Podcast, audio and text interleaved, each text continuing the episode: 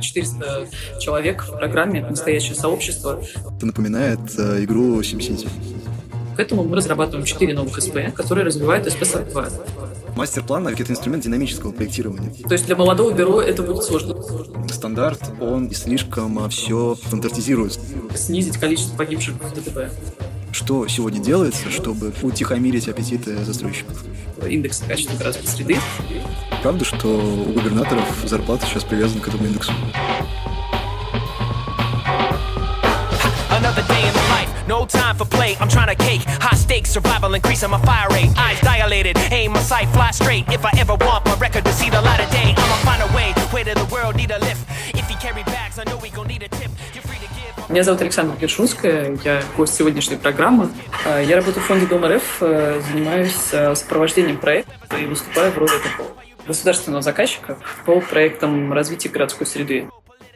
Тема э, сегодняшнего нашего диалога – это тенденции в сфере территориального развития городов. Сегодня у нас в гостях э, человек, который, как я понимаю, э, отвечает за индекс качества развития городской среды. Я правильно говорю? Ну, Владислав, там за индекс качества развития городской среды, э, точнее, за его, и в первую очередь за его рост отвечают города. А мы отвечаем за часть данных, которые ложатся в основу этого индекса качества городской среды, собственно, и за разработку методики и оценки, собственно, городской среды по этому индексу. Да, можно так сказать, что я за это отвечаю в целом тоже. А дом все это чувствует. Дом все это чувствует.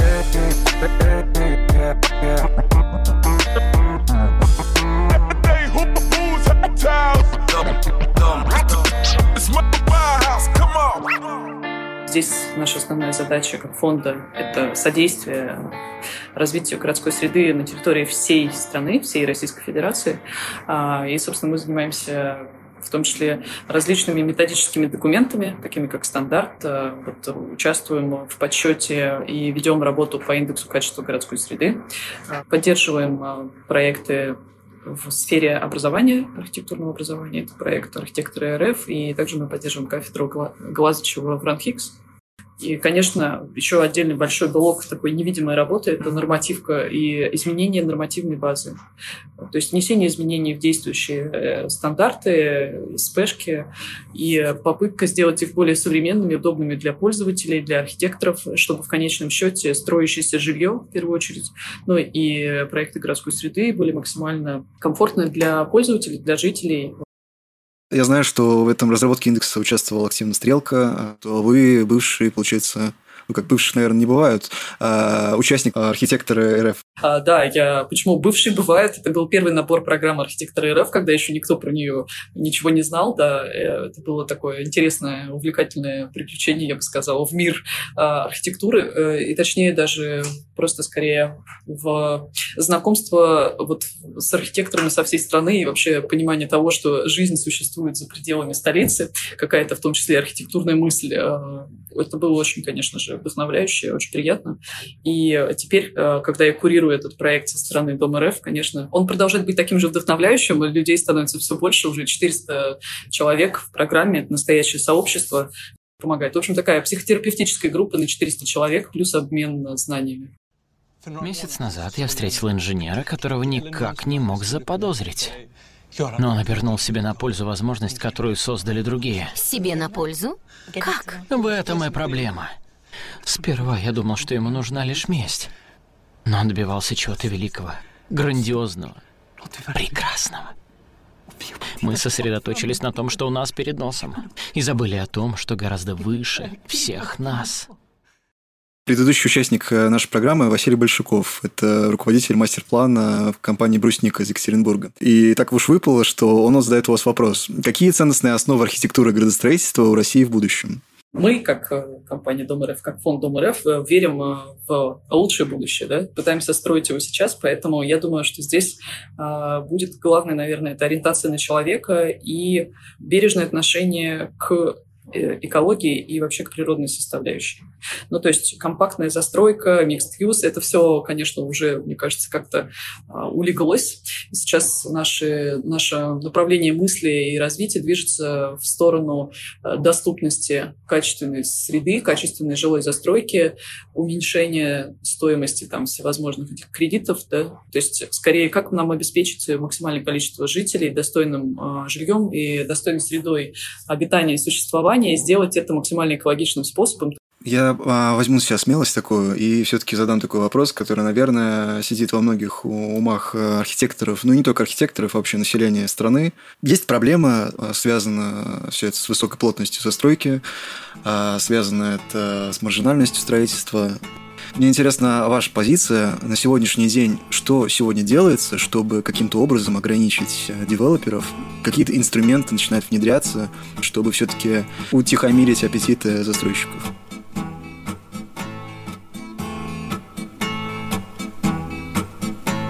Нарисуйте мне дом Проблема насущная, конечно, но не для всех, не для всех городов, не для всей страны. Как, как не, в некоторых регионах вообще вот не строят э, многоквартирное жилье такое высокое и плотное, да? но это скорее связано с общей экономической ситуацией.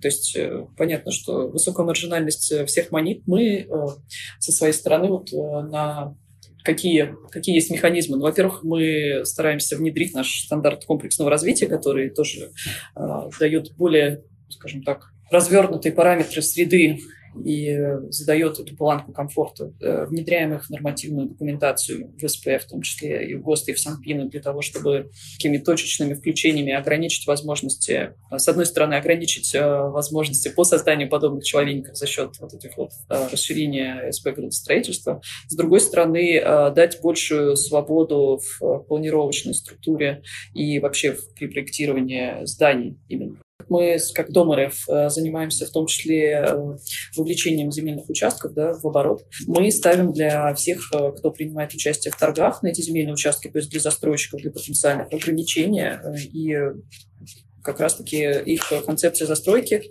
которая выходит, точнее, концепция застройки, которая выходит на торги вместе с участком, она соответствует нашему стандарту, соответствует всем нормативным документам.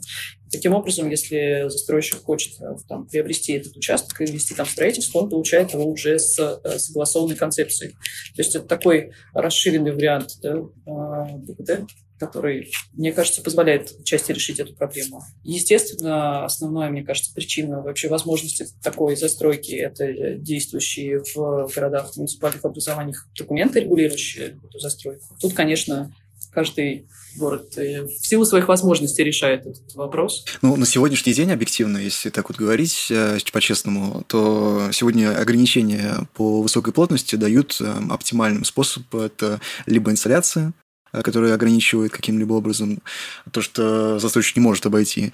А, либо это жесткий регламент э, объекта культурного наследия, э, либо это как раз регламенты, как правило, они опять же связаны с исторической застройкой. Но что касается вновь застраиваемых территорий, как правило, застройщики лоббируют всеми правдами и неправдами максимальной плотности. Ну, по крайней мере, стараются не выходить за плотности в СП, как раз, наверное, мы можем сейчас перейти к СП, э, какие там новые водные появляются. А, но, может быть, э, помимо вот этих инструментов все-таки эм, могут появиться какие-то новые а, понятия, в том же СП, например, а, понятия о разноэтажной застройке, понятия... Я, конечно, могу фантазировать, наверное, это очень какие-то э, литературные, художественные понятия, которые юридически сложно зафиксировать. Гармоничная застройка, там, э, красота. Но, между прочим, я читал новый проект СП, и я заметил, что там появилось понятие новые, такие как ритейл, общественная застройка, ну и в плане того, что нужно развивать именно фронт застройки. Ну, то есть уже есть э, такое юридическое обоснование того, что, например, формировать действительно общественный фронт и улицу. Э, и ссылаясь, по крайней мере, на СП. Когда в СП появится понятие гармоничная застройка или э, там э, застройка, основанная на пропорции Фибоначчи э, или золотого сечения?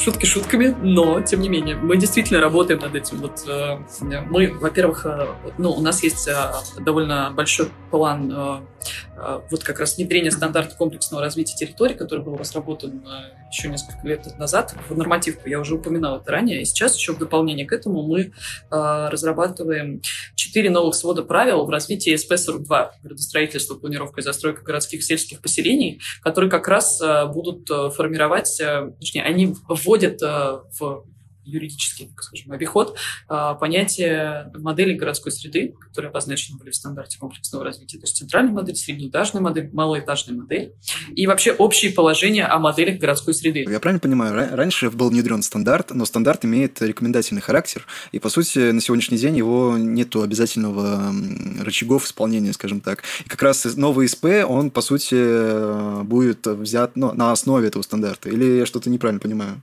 Ну, не совсем так, наверное. Был разработан стандарт комплексного развития территории. Он э, был утвержден протоколом заседания проектного комитета по национальному проекту «Жилье и городская среда» еще в 2019 году.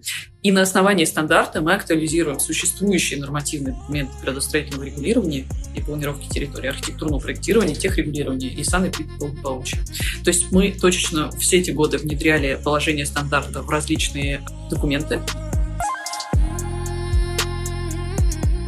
И сейчас, в дополнение к этому, мы разрабатываем 4 новых СП, которые развивают СП-42. И они э, более широко рассматривают как раз городское планирование. Э, так как стандарт комплексного развития, он сводит э, все городское пространство до трех таких основных моделей, которые я упомянула. Это центральная, среднеэтажная и малоэтажная. Ну, то есть э, не отдельные дома, а комплексная застройка. И мы, собственно, все эти понятия будем раскрывать в СП разрабатываемых. Их четыре штуки. А если говорить о том, как вообще стандарт э, включается в нормативную базу, у нас тут вот э, целая история. То есть мы включаем потихонечку его везде. Часть уже э, завершена. А, по итогу вот 2018-2019 года были внесены изменения в 7 СП, ну вот, например, детский сад можно теперь строить по красной линии улично-дорожной сети. То, что раньше было невозможно. Вот сказал вначале, что эта работа практически невидима, потому что, правда, и об этом э, так вот э, на конференции, наверное, не расскажешь, что, коллеги, мы два года разрабатывали и разработали, а потом еще со всеми согласовали и внесли. Вот. Э, но это действительно так. И эта работа, как бы, вот, она продолжается до сих пор и будет продолжаться еще какое-то время, потому что, ну, нет предела совершенства. И следующее у нас на очереди это вообще понятие мастер планирования, его внедрение в существующую нормативную базу. То есть э, и существующую структуру, и систему планирования и документов городского планирования. Нет, пока что этот вопрос у нас еще не решен. Но в целом э, некое упрощение системы существующей, мне кажется, уже назрело и необходимо. Плюс э, хочется его ну вот, придать ему именно юридический статус, э, потому что у там, регионов, э, муниципалитетов иногда возникают даже проблемы с финансированием этих работ, потому что они отсутствуют в в градостроительном кодексе. Но я могу поподробнее рассказать про то, что мы еще внесли изменения. Например, вот внесены теперь термины квартал и микрорайон как самостоятельное независимое понятие, потому что любой форум градостроителей, там, не знаю, э, это обсуждение, чем квартал отличается от микрорайона, и там 200 комментариев, пожалуйста, у всех свое мнение. Теперь мы как бы это знаем. А, опять же, э, нормирование высоты потолков помещений первого этажа, говоря об уличном фронте и о том, что нам нужен активный уличный фронт, там, mixed use и размещение всевозможных сервисов в пешеходной доступности, в том числе в жилой застройке. То есть такими какими-то точными историями мы даем возможность и архитекторам а, работать э, как бы в новом несколько таком ключе и, в общем-то, регламентируем эту необходимость в том числе. Знаешь что, ты знаешь, кто диктует вкусы улиц. У меня есть комментарий на счет стандарта, но я не хочу не сказать ничего в обиду. Я понимаю, что это проделана огромная работа и большой труд по внедрению этих эм, новелл, скажем так, которые э, на самом деле упрощают в какой-то мере жизнь архитекторам. Но есть критика, я сталкиваюсь, когда общаюсь с коллегами. Некоторые считают, что стандарт, он слишком утилитарен и слишком все стандартизируется. ну, как бы абсурдно в какой-то, да, э, игра слов, но есть опасения у архитекторов, что в итоге все превратится просто в три типологии э, застройки, и э, не будет возможности делать какие-то переходы. А какие вот есть мероприятия по тому, чтобы все-таки сохранить возможность разнообразия и все-таки делать мастер-планы контекстуальные с учетом всех нюансов на уже посадке на местности, с учетом существующего положения? Вот, честно говоря, обычно в другую сторону как-то критикуют наш стандарт. Это что-то новенькое, что он слишком строг. Мне казалось, что наоборот. Но э, все те изменения, о которых я говорю, они же ну, не отменяют того, что было ранее. То есть это расширение, скорее, этих СП и расширение возможностей. Ну, допустим, организация помещений с гибким функциональным назначением на первых этажах жилых многоквартирных зданий.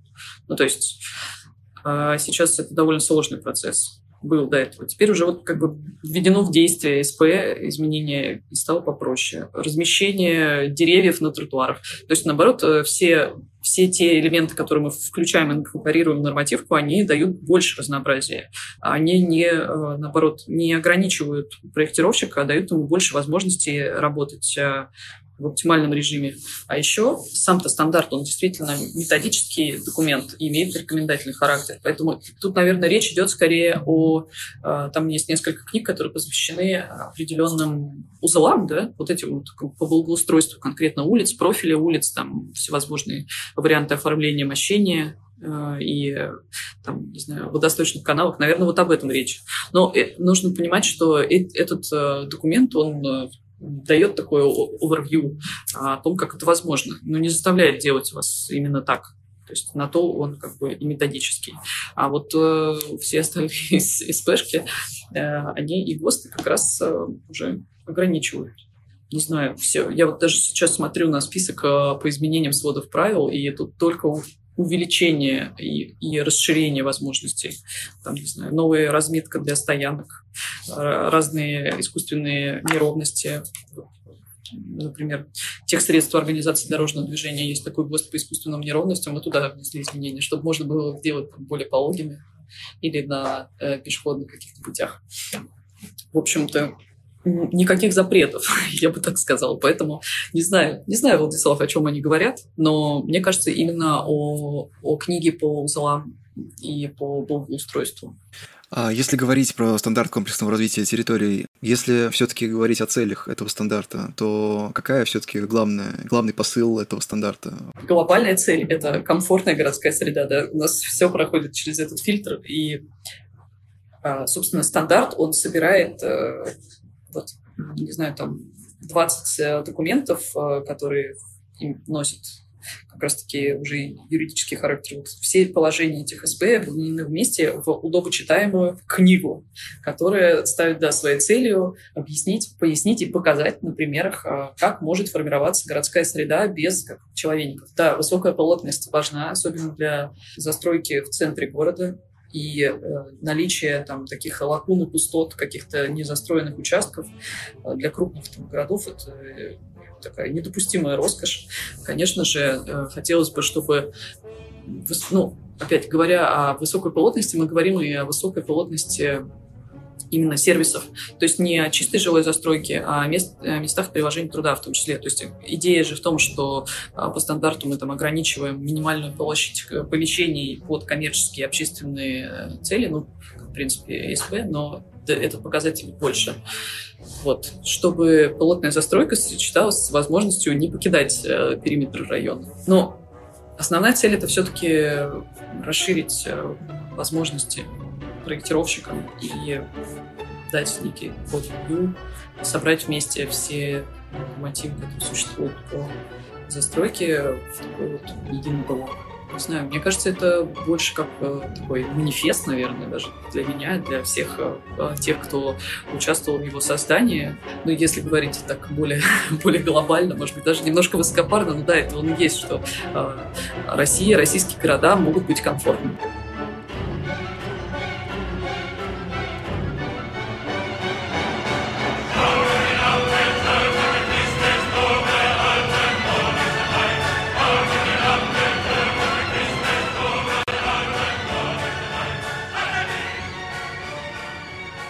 Функциональное зонирование городов, а, территориальное зонирование городов, оно во многом формируется на основе земельных участков.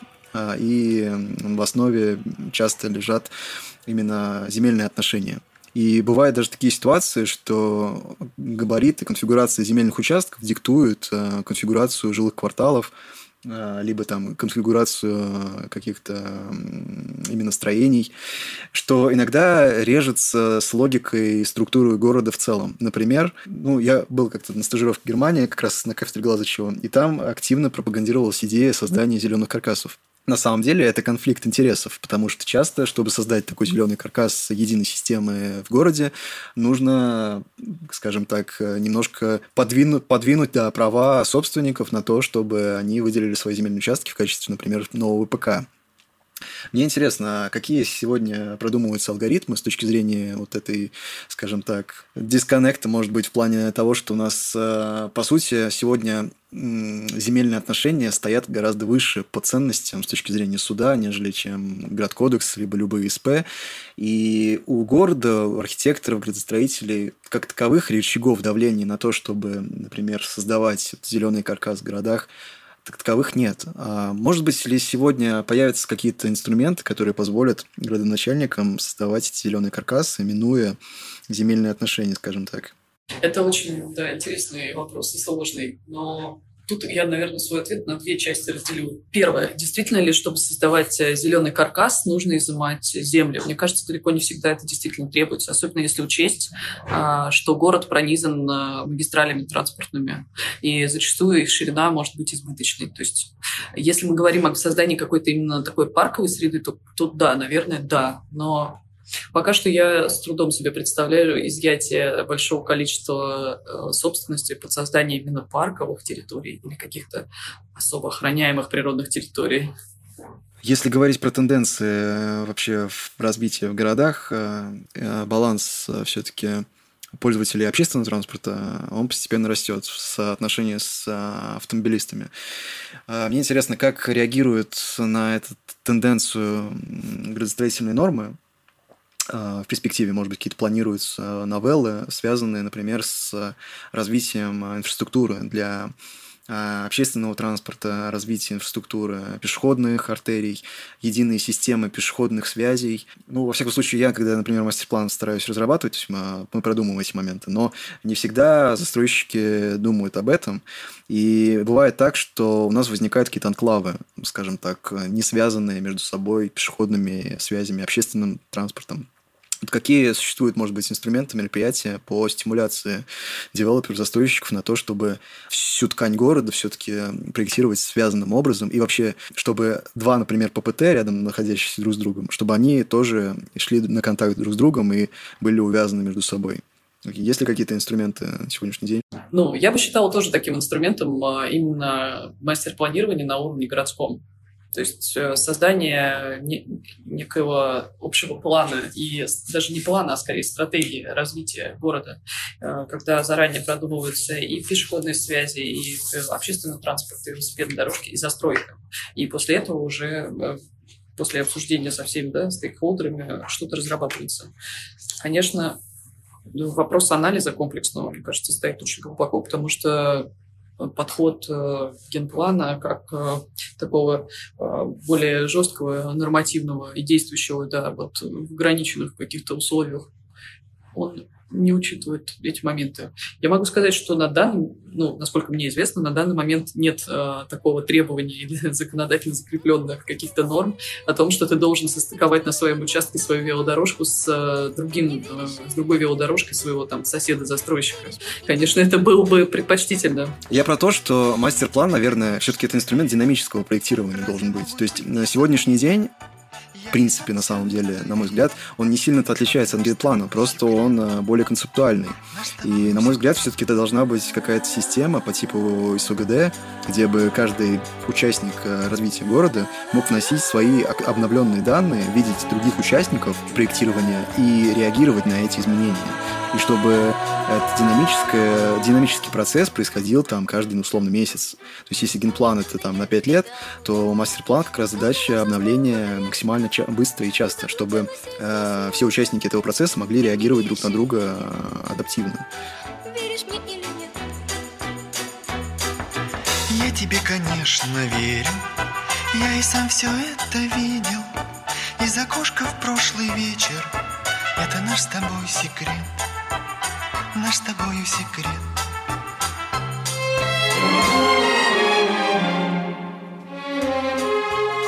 Тут вопрос уже о данных, мне кажется, и об их представлении, и о возможности вообще вносить эти изменения. Если сейчас, э, ну, получается, вносим изменения в, не в генеральный план, а в документы по планировке территории, да, а потом они возвращаются на более как высокий уровень, нет, процесс там такой, в принципе, и длится, и длится, и длится. Э, с мастер-планом, конечно, хотелось бы получить большую гибкость и Вопрос в представлении этих данных. Насколько я знаю, некоторые регионы в направлении таком идут, и э, геоаналитику свою сводят э, в открытую базу данных, по-моему, Нижегородская область так делает, насколько я знаю. Вот, все отражается сразу у них на сайте, можно совсем ознакомиться. Но это часто происходит в добровольном э, порядке. А некоторые регионы намеренно скрывают данные, чтобы, может быть, что-то укрыть, там, скрыть. Но по факту ведь это, по идее, должно быть публичное пространство, чтобы все могли участники это увидеть. Потому что даже там, даже профессиональное сообщество не всегда имеет возможность получить данные, там, например, о соседнем проекте планировки. Хотя, по идее, он должен знать, что там будет, чтобы адекватно отреагировать на это. Э, планируются ли какие-то инициативы с этой точки зрения, чтобы хотя бы, по крайней мере, профессиональное сообщество имело доступ вот к этим информационным системам? На самом деле, да, э, там чиновники не имеют доступа к этому. Я сам по себе знаю, что когда работал в структурах там, э, мужской архитектуры, там есть система ЕГИП, где позволяет всем посмотреть. Но если говорить про девелоперов, например, они не всегда имеют доступ и не всегда ему дают возможность туда зайти. А планируется ли какая-то, может быть, инициатива с этой точки зрения, чтобы э, была возможность всем участникам девелоперских процессов э, наблюдать за всем процессом в общем, в целом? В общем и целом. То, Владислав, тут у нас э, сразу получается несколько, мне кажется, как, когда несколько инстанций отвечают за один вопрос на их точке пересечения, всегда возникают некоторые прения. Но тут э, вопрос же и к тому, кто собирает данные, и к э, тем, кто занимается кадастрированием. Тут же Росреестр, который должен все это регистрировать и так далее. Ну, э, я знаю, что тоже не совсем вопрос э, деятельности фонда. Я знаю, что наши коллеги, которые занимаются созданием баз данных вот по вообще всем строящимся жилым домам в России, да, то, что раньше было и э, и с ЕРЖС, они э, продолжают эту работу, и это все в открытых источниках. То есть все, что строится, все можно найти. То есть все э, проектные декларации публикуются, можно узнать о застройщике, о планах его, о ходе строительства и так далее. То есть это все мониторится и э, выкладывается. Эм, но, конечно, тут вопрос более комплексный. Мне кажется, без э, там, участия какого-то очень вовлеченного участия Росреестра, Росимущества, эта задача, наверное, невозможна. И, насколько я знаю, еще даже ну, вот последние годы очень много сил и средств было потрачено на кадастрирование, постановку на учет участков, и э, работа проделана просто какая-то огромная. И вот сейчас, э, может быть, следующим шагом это станет для, для всех но оцифровка данных э, да, для такой огромной территории – это, конечно, очень затратный процесс. Планируется ли какая-то градация по разбивке мастер-плана? Э, то есть, например, там, на уровне города, на уровне района, на, на уровне там, административного округа или там, на уровне какого-то микрорайона условно? Желтые очки, два сердечка на руке, развеселые зрачки, Твое имя на руке, районы, кварталы, жилые массивы. Я ухожу, ухожу красиво. Мы получается, привязаны в этом отношении ну, к действующим э, уже градациям, то есть муниципалитет, э, регион, да, если там есть какие-то городские округа, и, да, мы, в общем-то, себе эту систему видим как э, стратегический мастер-план, который на уровне стратегии социоэкономического развития регулирует э, более такие общие направления развития и, и по сути, включает стратегию социоэкономического и пространственного развития вместе. То есть э, сейчас существует такой документ, как стратегия социально-экономического развития, но без пространственной. Вот их объединение – это критически важный аспект. И э, потом комплексный мастер-план, а, который Э, взаимодействует и как бы разделяется на, на три, э, такая триголовая гидра. Это муниципальные программы, документация по планировке территорий и дизайн-код. Э, таким образом мы получаем стратегический мастер-план, на верхнем уровне комплексный мастер-план, и от него три ответвления, которые в обе стороны работают. Муниципальные программы, да, они сейчас существуют и вносятся и в генеральный план, да, и в стратегию социально-экономического развития. А документация по планировке территории, мы, получается, что мы привязываем правила благоустройства, которые сейчас а, такие условные обычно, заменяя их на дизайн-код. А правила землепользования и застройки э, объединяем с генеральным планом, местными нормативами градпроектирования и получаем некий такой комплексный мастер-план. Вот. Это общее, но на самом деле графически это выглядит, наверное, более наглядно. Я могу там прислать скриншот, чтобы это можно было как-то описать. В общем, идея в том, чтобы э, пространственное развитие э, пронизывало и социально-экономическое развитие, и наоборот. То есть, чтобы экономические планы были привязаны к конкретной территории максимально. А в отношении дизайн-кода и правил благоустройства, ну, это самый, наверное, такой простой вопрос, э, что Э, дизайн-код может определять не только правила устройства, но и правила размещения вывесок, оформления первых этажей, ну, то есть носить более расширенный характер. И мы надеемся, что его включение в эту систему поможет, э, в том числе с его имплементацией. То есть правила благоустройства сейчас очень сложно отслеживать их э, исполнение, потому что в том числе у муниципалитетов нет финансирования на, собственно, эту работу. И у тех, кто занимает те самые первые этажи и является сервисами, какими-то обслуживающими организациями, да, а, торговли, коммерции, у них нет там средств менять эти вывески. Ну, э, можно, да, реализовывать последовательно по мере реализации. Просто главное, чтобы был план. По коллегам вопрос. Наверное, это очень сложно, так в двух словах сказать, но, собственно говоря, может быть, какие-то рекомендации, как оценивать у нас есть методика, специально разработанная методика оценки пространств. Э, и, а, собственно, она лежит в основе этого индекса качества городской среды. У нас есть э, целый список показателей, информация, по которым а, обсчитывается. Часть какую-то собирает муниципалитет, часть собирает Минстрой, часть собираем мы. А потом все это обрабатывается, и на основании этих а, показателей формируется индекс. Тут важно, а, что до настоящего момента э, эта методика, она не менялась. То есть, э, собственно, так мы и можем отследить динамику индекса. И мы, э, когда отслеживаем динамику, мы можем увидеть, какие конкретно показатели ухудшаются или улучшаются у городов.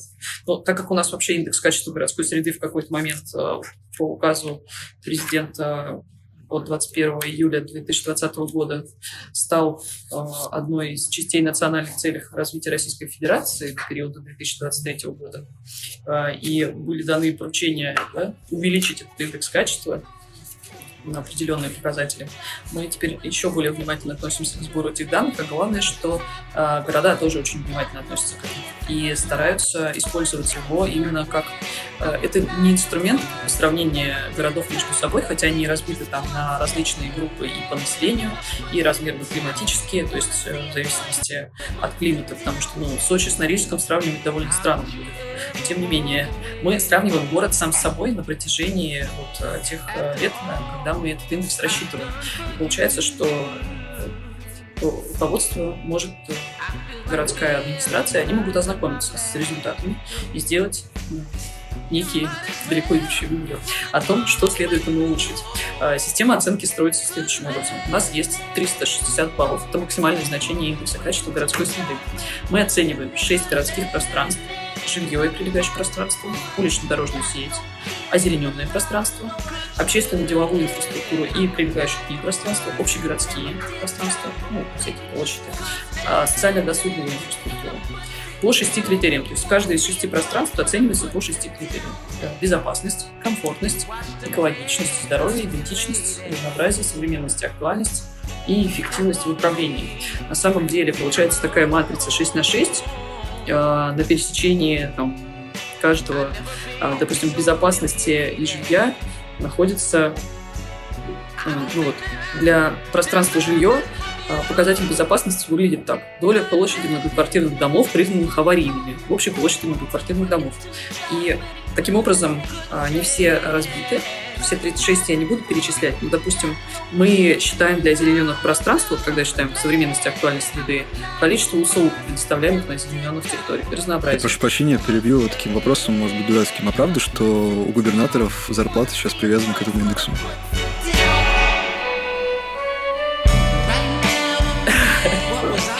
Есть такой слух, да. А, ну, я начала с того, что теперь это наш KPI, э, и в целом, да, это имеет важное значение, поэтому э, начали уделять этому большое внимание. И стараются э, всячески увеличивать. Есть даже специальная методичка для регионов и муниципалитетов о том, как правильно пользоваться результатами и показателями индекса качества городской среды, и что нужно сделать, чтобы улучшить эти показатели. Ну, собственно, по всем 36, получается, пунктам оценки.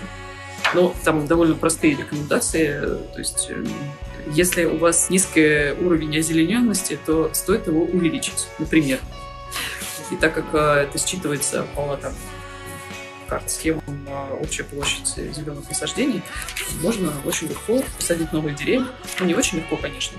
Но, в общем, все возможно. И у некоторых городов, особенно малых городов, а, бывает очень стремительный рост индекса. Мы, так как э, знакомимся с результатами оценки по всем, э, в прошлом году городов у нас было 1117, за прошлым 1116. Вот могу сказать, что э, индекс качества растет. И, кстати, за счет вот этой программы по комфортной городской среде и конкурса по малым городам, в малых городах бывает очень существенный рост индекса, потому что для них э, даже там не, такое, не такая большая интервенция может иметь большое значение, потому что сразу прирост большой сервисов, сразу там, а, прирост э, в безопасности, в показателях озелененности тоже может быть и комфорта городской среды, а если еще и отреставрировали там э, какое-то количество зданий на улице, то вообще отлично еще и с э, показателями по жилью может что-то улучшиться. Ну, а у меня, я стараюсь в своем подкасте делать объективную оценку, чтобы не было там оды восхваления любой из компаний, и я не могу обойтись без доли критики. А среди комментариев, которые э, я слышал от архитекторов, они говорят о том, что некоторые губернаторы, градоначальники из-за того, что внедрился эта система KPI, они теперь стараются реализовать э, индекс, э, который проще всего реализовать. Таким образом, максимально повысить свою оценку и получить, скажем так, вознаграждение за это. Вот, например, я могу сказать, что было наиболее, э, по каким показателям была наиболее заметна положительная динамика по отношению к прошлому году в индексе качества 2021 года. И это далеко, мне кажется, не то, что можно сделать минимальными усилиями. То есть тут цифры, мне кажется, немножко расходятся. Но с озеленением, допустим, я могу это счесть как один из самых таких легких показателей, хотя а, тоже ну, посадить э, деревья не всегда так легко, да, ведь как мы уже обсуждали, нужно найти участок, который подходит для этого, который принадлежит тебе, и это так ну, не самое дешевое удовольствие. Дешевле, конечно, чем дороги, но тем не менее. Вот, например, эм, Доля твердых коммунальных отходов, направленных на обработку и утилизацию в общем объеме образованных и вывезенных твердых коммунальных отходов. Вот этот показатель улучшился очень существенно. А, доля многоквартирных домов, расположенных на земельных участках, в отношении которых осуществлен государственный кадастровый учет. Это как раз то, о чем я говорила, что гигантская работа по кадастрированию, она и тоже так незаметно, но идет. И с одной стороны, может быть, это, конечно, не так существенно для общей комфортности городской среды, но... А можете дать комментарии, что это для, дает? Просто некоторые, может быть, не понимают, э, в чем ценность э, этих мероприятий. Ну, во-первых, э, кадастрирование и сейчас еще оценку уже проводят, ну, всегда, в принципе, стоимости недвижимости. Это значит изменения в налоговых поступлениях в городской бюджет первое. Второе – это как раз-таки та самая доступная информация, доступная для всех э, по э, сведения владельцы, площади. Мне кажется, это заполняет какой-то такой глобальный э, гап вот этот вот информационный. И это важно, в том числе и для планирования и какого-то такого длительного стратегического планирования. У нас был выпуск э, с одним из архитекторов из Института генерального плана э, Москвы. Как раз, э, кто нас слушает впервые, может ознакомиться. Мы про это говорили более подробно. Для чего нужно кадастрирование. Если честно, мне в какой-то степени это напоминает игру SimCity.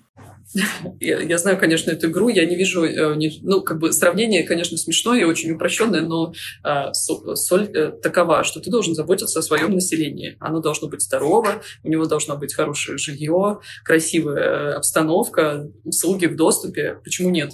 Ну, то есть, мне кажется, такой подход очень э, коррелирует вообще с тем, что должно именно происходить, потому что, ну, как, это государственная служба, ты на службе у населения и стараешься улучшить свои показатели. Но там еще есть, на самом деле, я, конечно, тоже не все перечислила, а доля погибших в дорожно-транспортных происшествиях, например, снизилась.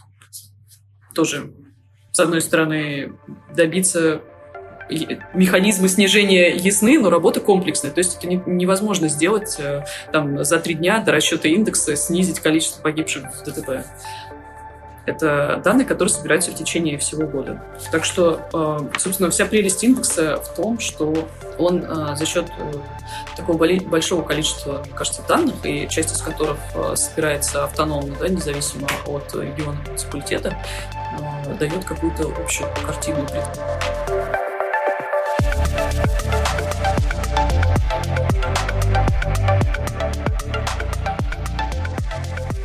Но в любом случае я могу сказать, что ну, это моя личная позиция, что в любом случае это лучше, чем вообще то, что не было вообще понимания, а город развивается или нет. То есть сейчас хотя бы есть оценка и понимание, куда движется город. А становится там лучше жить или хуже.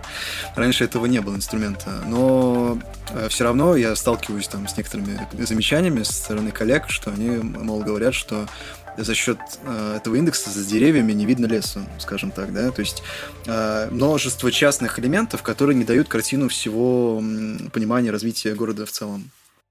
Конечно, одно другому, во-первых, не мешает, и то, что есть такой индекс, именно он напоминает, что все-таки качество городской среды существует, это не значит, что все остальные показатели нужно игнорировать не знаю, общую смертность или продолжительность жизни или какие-то экономические показатели. Нет. Для этого есть другие инструменты, другие показатели. Сейчас э, вообще многие с этими индексами э, работают. Ну и в целом, если посмотреть там регулярно вот эти вот рейтинги, которые публикуются, там самый э, пригодный для жизни город мира и так далее, они же точно также оцениваются по множеству показателей, причем далеко не всегда они бывают напрямую там э, релевантны вопросу или коррелируют с ним. Но соль в том, что этот индекс вот, оценивает эти шесть пространств. Он не оценивает, там, не знаю, уровень жизни пенсионеров или, не знаю, там, уровень насилия домашнего. Он оценивает городские пространства. А вот то, что касается разработки мастер-планов, а, этот индекс тоже проецируется, правильно? Смотрите, когда мы занимаемся разработкой мастер-планов, мы, конечно, смотрим, какой индекс там был на протяжении вот этих последних там, э, трех лет, и э, какие показатели этого индекса в данный момент проседают. А, в первую очередь для того, чтобы выбрать э, точки ближайшего развития, скажем так, приоритетные э, этого конкретного города или региона.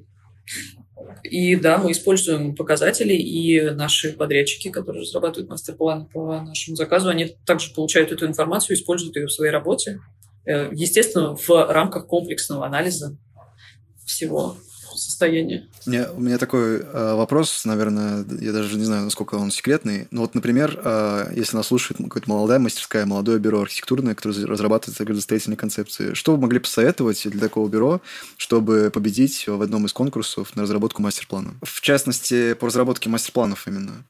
Если говорить об, именно о конкурсе, как, не как о какой-то закупочной процедуре, а о конкурсе, мне кажется, ну, самая важная часть – это графика и, э, собственно, решения архитектурные и графические, потому что ну, мы проводили тоже несколько конкурсов, увидели множество э, хороших идей, не очень хорошо оформленных. Так как выбирают всегда люди, мне кажется, это наиболее важно. Конечно, вместе с какой-то ключевой идеей. Ну, то есть самое главное – это уметь красиво подать свою мысль. Если говорить вот про архитектурно-градостроительный конкурс, который организатором является Дом РФ, а насколько важна вот эта составляющая с точки зрения участия в тендерах? То есть э, там это условно как э, госзакупки на стуле происходит, или все-таки это больше оценивается именно эстетические параметры? А, у нас э, закупки проходят не по ФЗ, а по нашему внутреннему закупочной процедуре. А, основной, на самом деле, критерий, мы счастливы, что это пока так, а, это опыт компании. То есть для молодого бюро это будет сложно. Но у нас бывают разные, на самом деле, бывают, э, бывают разные задачи, и мы работали с небольшими бюро, все было прекрасно. А вот э, есть ли такой вообще шанс э, молодому бюро, которое пока не имеет известного имени, просто за счет своей работы презентованной победить в конкурсе? Или все-таки это маловероятно? Мне кажется, да. Мне кажется, да. Почему нет? Но, конечно, зависит от э, масштабов конкурса. Мне кажется, если... Ну, я тут Америки не открою, но если это что-то очень масштабное, то шансы малы, но всегда можно собрать консорциум. Тенденция на последних конкурсах такова, что все эм, индивидуальные участники редко, редко побеждают. Как правило, это консорциумы уже становятся классикой. Ну да, потому что бывают очень масштабные конкурсы, да, и консорциум – это способ э, закрыть э, все направления, потому что э, там, не знаю, есть архитектурное бюро без э, там, специалистов по озеленению, и, конечно, нужно брать кого-то еще, усиливать свою команду. Мы вот проводили большой очень конкурс на концепцию развития четырех территорий города Саратов. Не так давно он завершен был. Да, и там были почти все участники консорциума, потому что очень большой объем. Общая площадь проектирования была почти, по-моему, 600 гектар. То есть там один аэропорт бывший, это почти 400 га.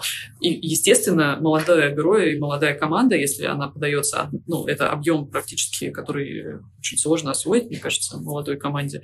А, во-вторых, а, естественно, при отборе жюри смотрит а, и на возможность дальнейшей как бы, работы с этим проектировщиком и не знаю, бюро из пяти человек, конечно, на фоне таких огромных консорциумов э, выглядит, может быть, не так презентабельно.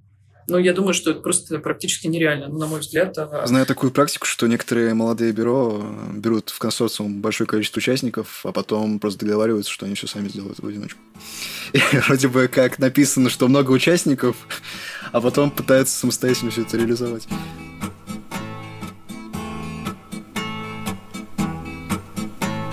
Нарисуйте мне дом Да такой, чтобы в масть В масть козырную С вами был подкаст «Загадки архитектора». Я его ведущий Воронцов Владислав. Ну а в гостях нашей программы был руководитель аналитического сопровождения проектов Фонда Дом РФ Александра Гершунская. Спасибо за то, что рассказываете о нас своим друзьям. И, кстати, вы можете тоже стать участником нашей программы. Нарисуйте мне дом. А в следующем выпуске мы поговорим с вами про параметрическое проектирование. Поту через день пробуждаюсь от сна. Нарисуйте мне дом, нарисуйте мне дом, нарисуйте мне дом, нарисуйте мне дом. Нарисуйте...